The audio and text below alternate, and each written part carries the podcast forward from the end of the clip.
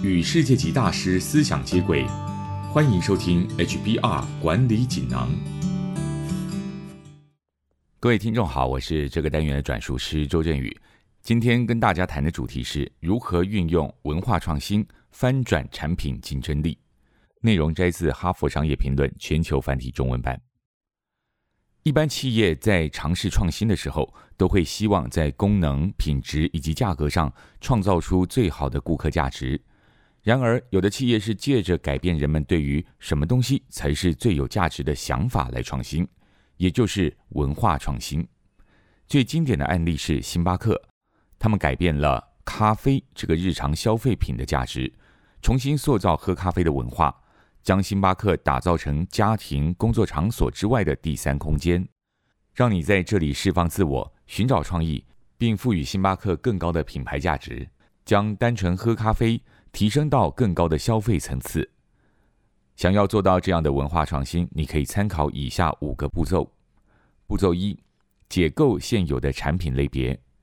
市场是信念系统，也就是产品相关企业。消费者和媒体所接受的信念系统，如果要了解你的产品所属的文化，就得像社会学家那样思考，跳脱现况，成为旁观者，使熟悉的事物变得陌生。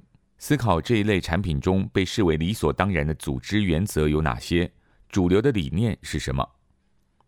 步骤二，找出文化要害。许多公司都是某项产品既有文化的佼佼者。他们既擅长现有的事业，他们的指标和规划自然都聚焦在这个事业上。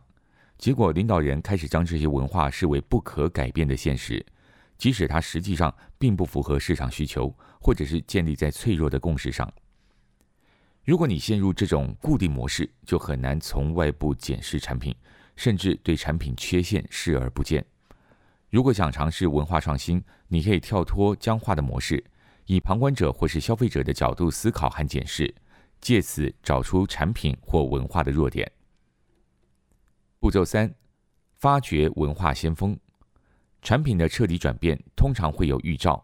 当既有的文化出现破绽时，在大企业介入之前，往往会先出现一个征兆，或是出现提出改革想法的人。你可以仔细研究这个征兆，甚至参与其中。为这个挑战现况的理念找到一个策略方向，并逐渐形成共识。步骤四：挑战既有文化的要害。你可以观察消费者的行为，获得改革的灵感，来建立新的品牌概念。以星巴克为例，它就是挑战了大家对咖啡这项日常消费的价值观，重新塑造喝咖啡的文化，将单纯的消费行为提升至文化和品味的层次。步骤五：展示大幅改变理念的象征。文化创新的实现，靠的是结合许多象征，以最强烈的方式大幅改变旧文化。同样以星巴克为例，最明显的改变就是他塑造出来的第三空间。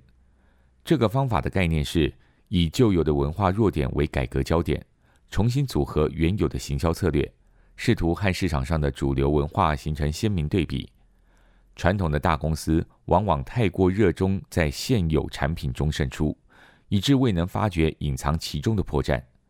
文化创新者在创意和改革上胜过老牌公司，因为他们的做法类似破坏式创新。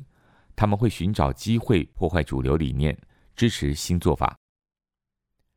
以上摘自《哈佛商业评论》全球繁体中文版十月号，主题为如何运用文化创新翻转产品竞争力。